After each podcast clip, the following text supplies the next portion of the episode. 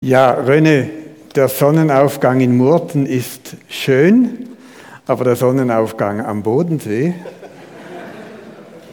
aus, de, aus der Bucht von Goldach, wenn ich auch um 5 Uhr losfahre mit dem Kajak, dann fahre ich direkt in den Sonnenaufgang hinein.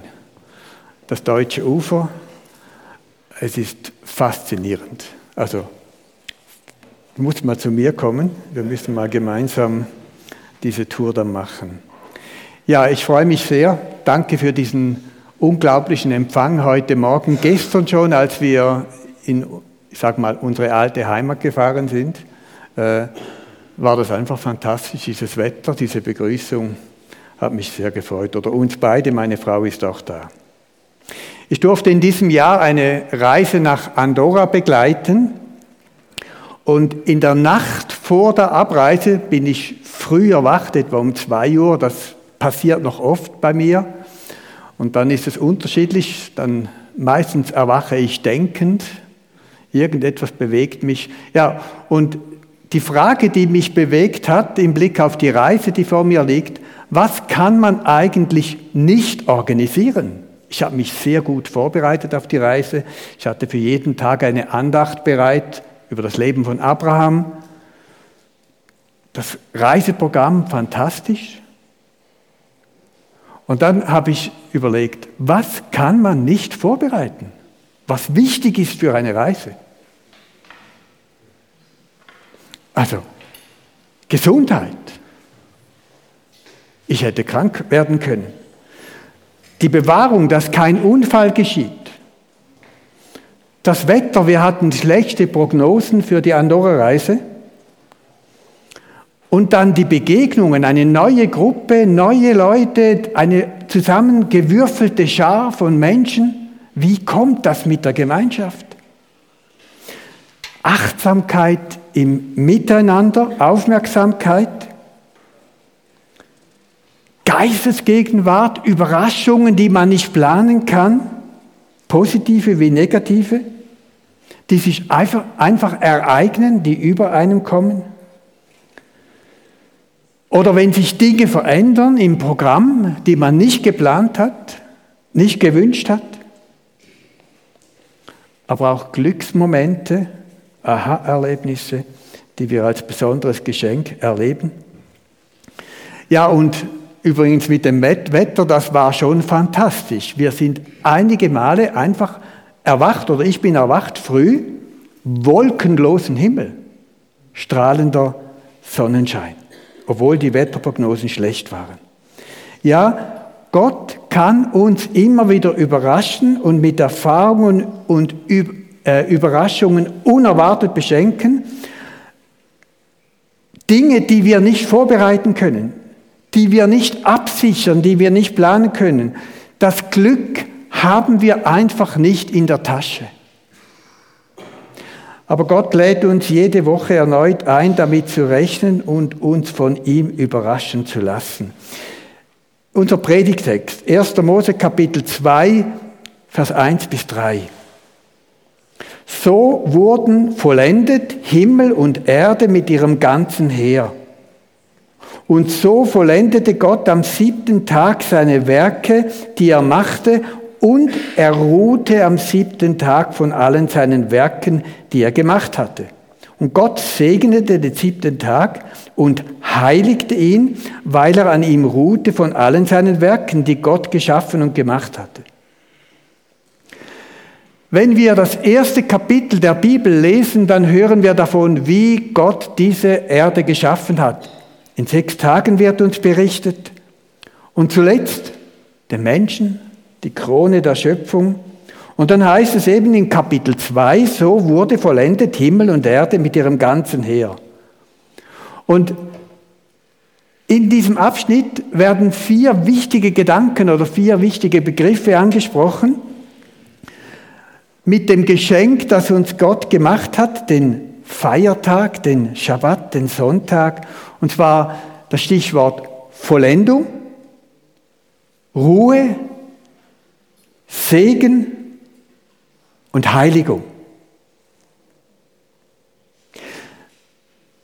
morgen, wenn wir zur Arbeit gehen, dann reden wir ja schon vom Wochenende. Viele leben nur auf das Wochenende hin, sind froh, wenn die Woche wieder vorbei ist. Und welch ein Geschenk ist der Ruhetag, der alle Stürme dieser Weltgeschichte überstanden hat und immer noch feiern wir Sonntag auf der ganzen Welt. Was ist das für ein Wunder und für ein Geschenk? Das erste Stichwort, Vollendung. Es tut ja gut, wenn wir eine Arbeit, ein Werk abschließen können. Es ist wichtig, dass wir von einer angefangenen Arbeit nicht davonlaufen und sie liegen lassen, sondern zu Ende bringen. Am Ende einer Arbeitswoche, als ich noch in der Lehre war als Automechaniker, haben wir am Freitag gegen Abend den Besen in die Hand genommen. Wir haben die Werkzeugkiste aufgeräumt. Wir haben Ordnung gemacht und dann kam der Feierabend. Man lässt die Arbeit ruhen, geht nach Hause. Heute sogar zwei freie Tage. Was für ein Vorrecht. Gott, so berichtet uns die Bibel, hat in sechs Tagen die Schöpfung geschaffen und vollendet.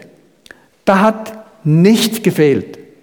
Sie war vollkommen, sie war perfekt. Es brauchte am Ende der Schöpfung keinen Besen zum Aufräumen.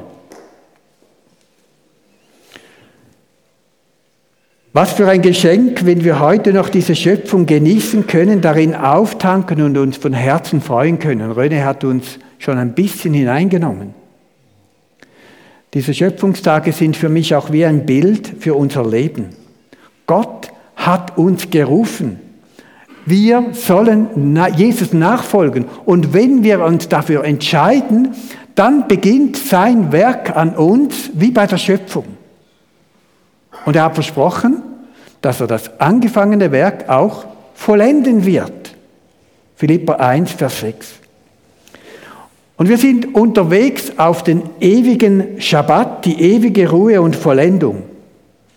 Ohne Krieg, ohne Ungerechtigkeit, ohne Krankheit, ohne Not, ohne Sorgen, ohne Tod, nur Leben, ewiges, vollkommenes Leben. Es ist wie am, am Schabbat nach der Schöpfung, es geht erst richtig los, Doppelpunkt. Die ganze Schöpfung sehnt sich nach dieser Erlösung. Davon spricht auch der zweite Gedanken, Ruhe. Das zweite Stichwort vom siebten Tag, Gott ruhte am siebten Tag von allen seinen Werken, die er gemacht hat.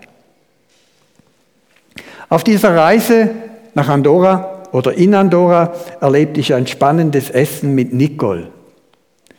Eine Witwe, die schon in jungen Jahren ihren Mann verloren hatte, inzwischen war sie 50 Jahre alt. Sie machte einen, einen ruhigen Eindruck auf mich und ich habe sie gefragt, woher diese Ruhe kommt.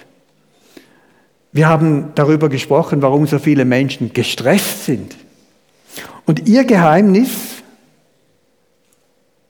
ich muss nicht alles lesen. Ich muss nicht alle Informationen aufnehmen.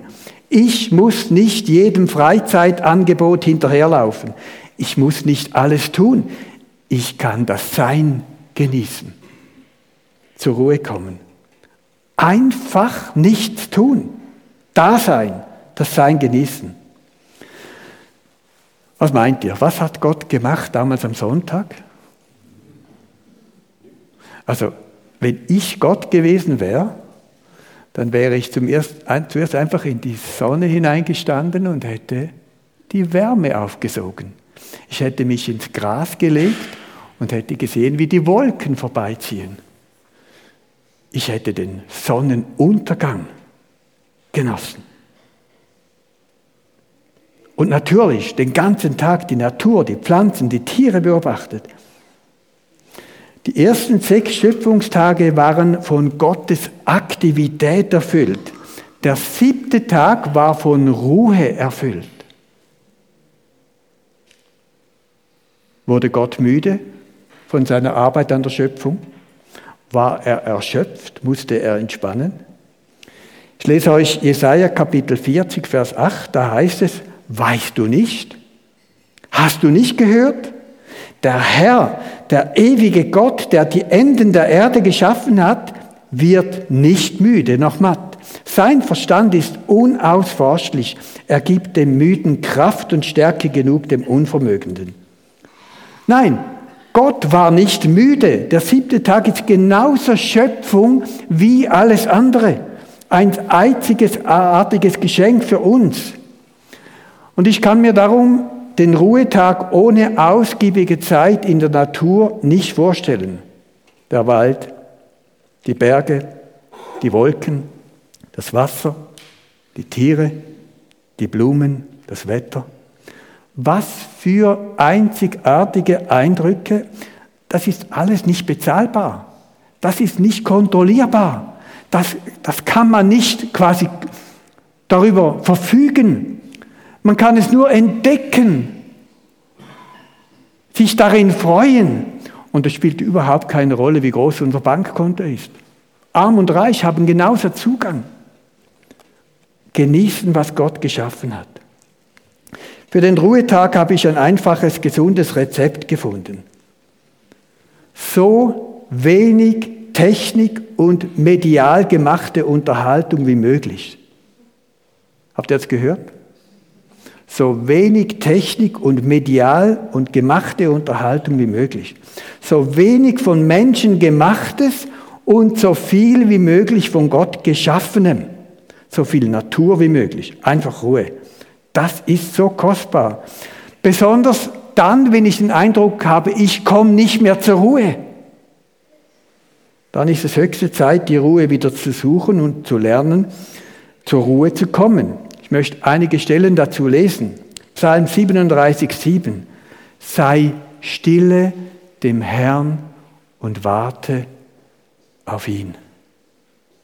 Sei stille dem Herrn und warte auf ihn.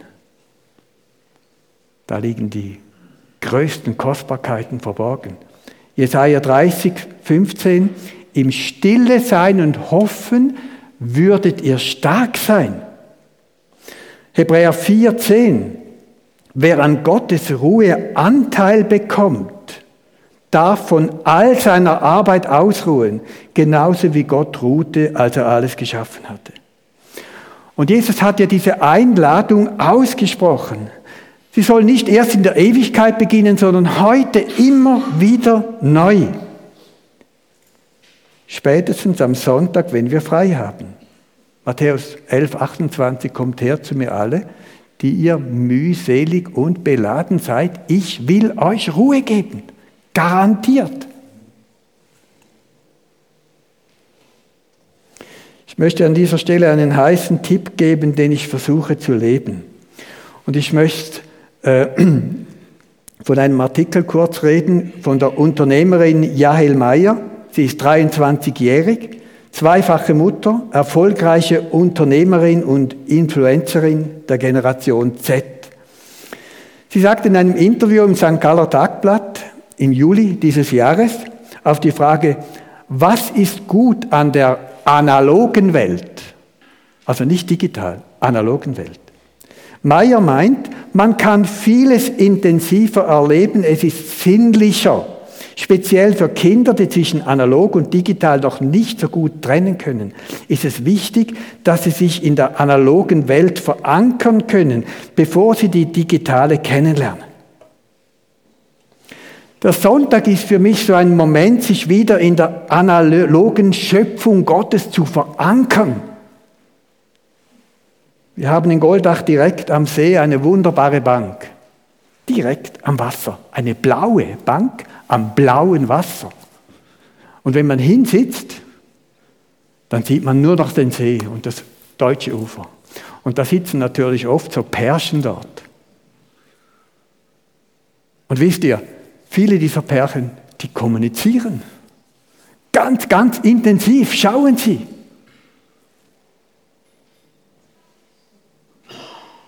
In den kleinen Bildschirm vom Handy.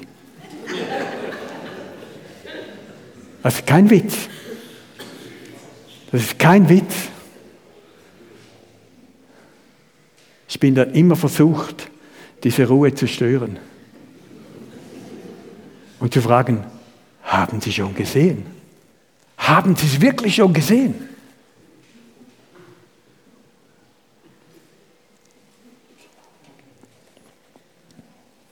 Ich lade euch zum digitalen Fasten ein, einmal pro Woche am Sonntag. Verankert euch neu in der analogen Welt der herrlichen Schöpfung Gottes. Wenn es regnet, dann ergötzt euch an einem wunderbar gedeckten Tisch gutes Essen. Nicht nur Essen, auch Sehen. Freut euch am Würfelspiel miteinander. Geht trotzdem an die frische Luft, genießt den Regen, verzichtet auf digitale Kommunikation.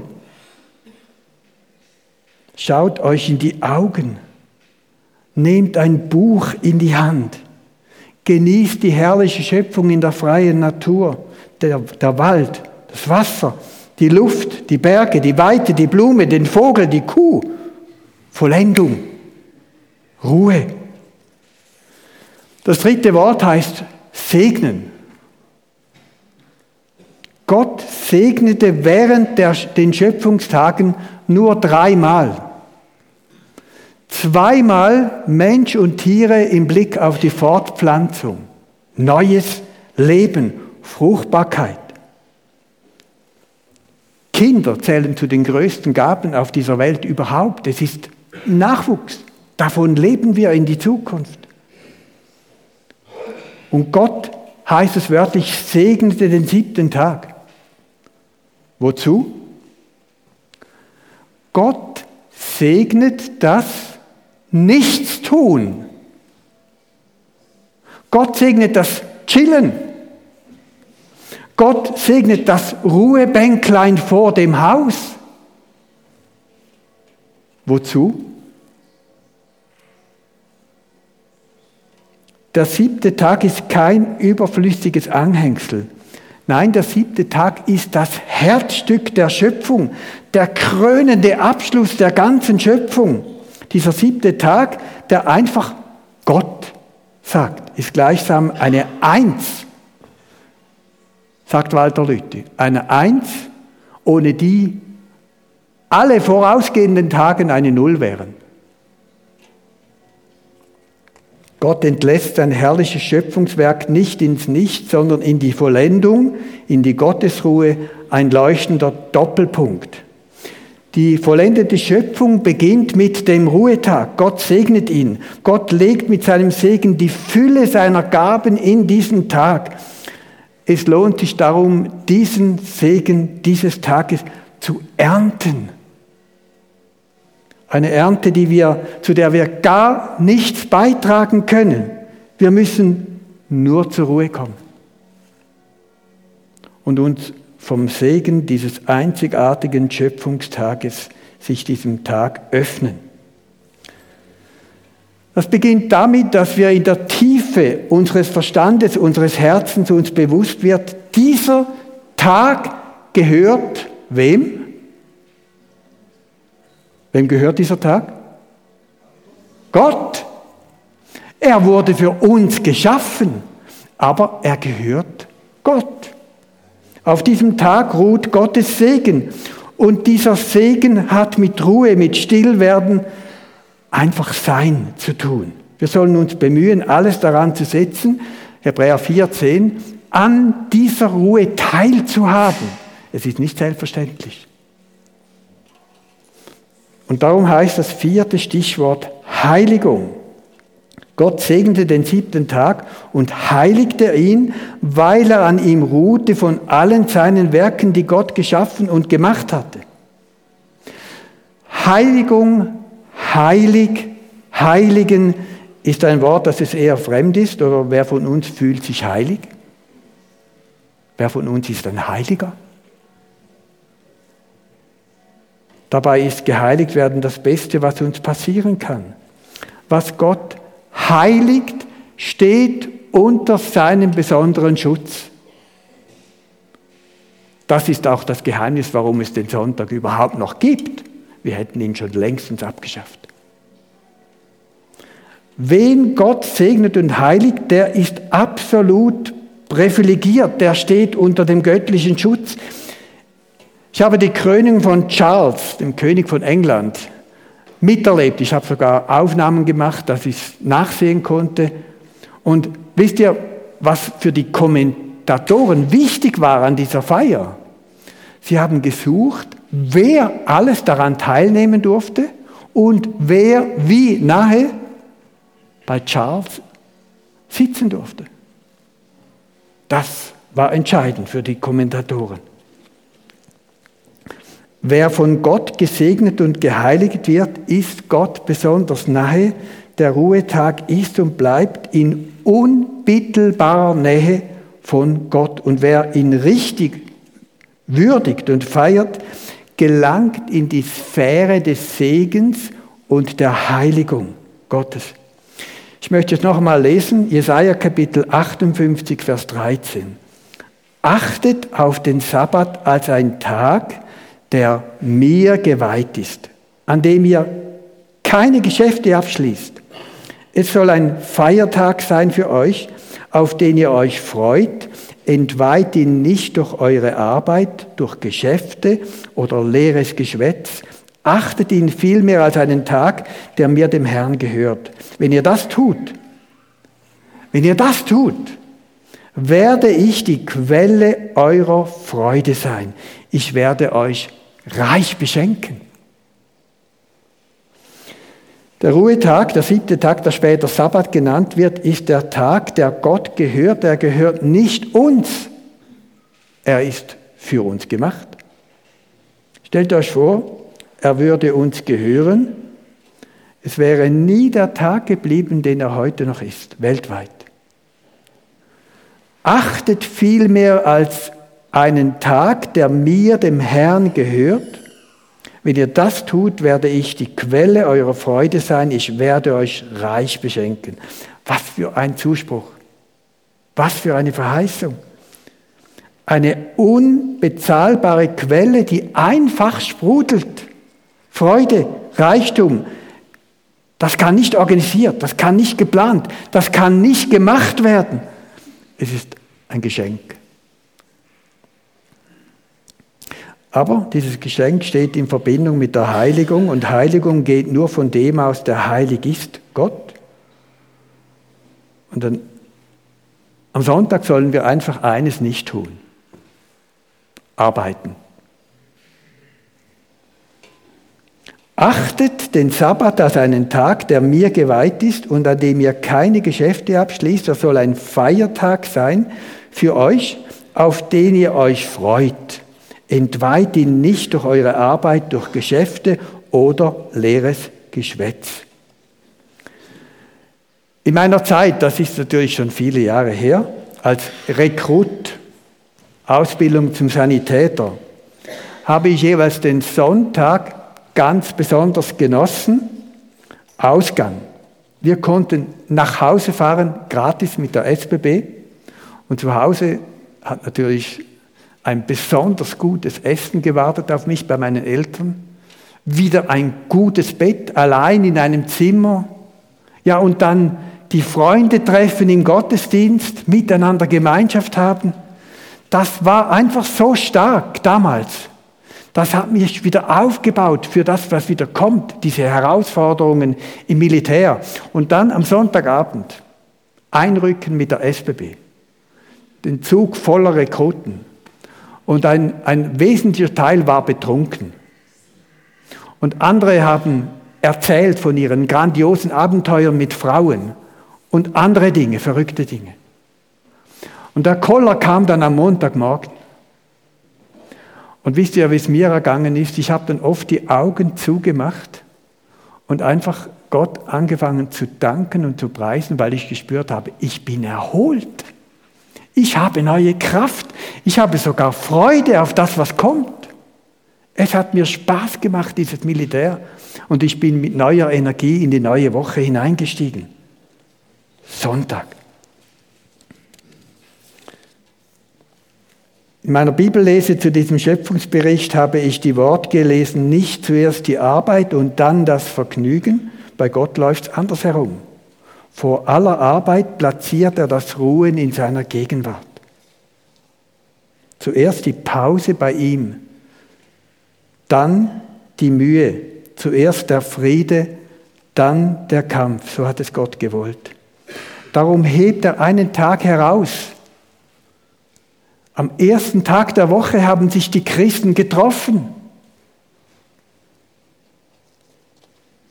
Vor aller Arbeit.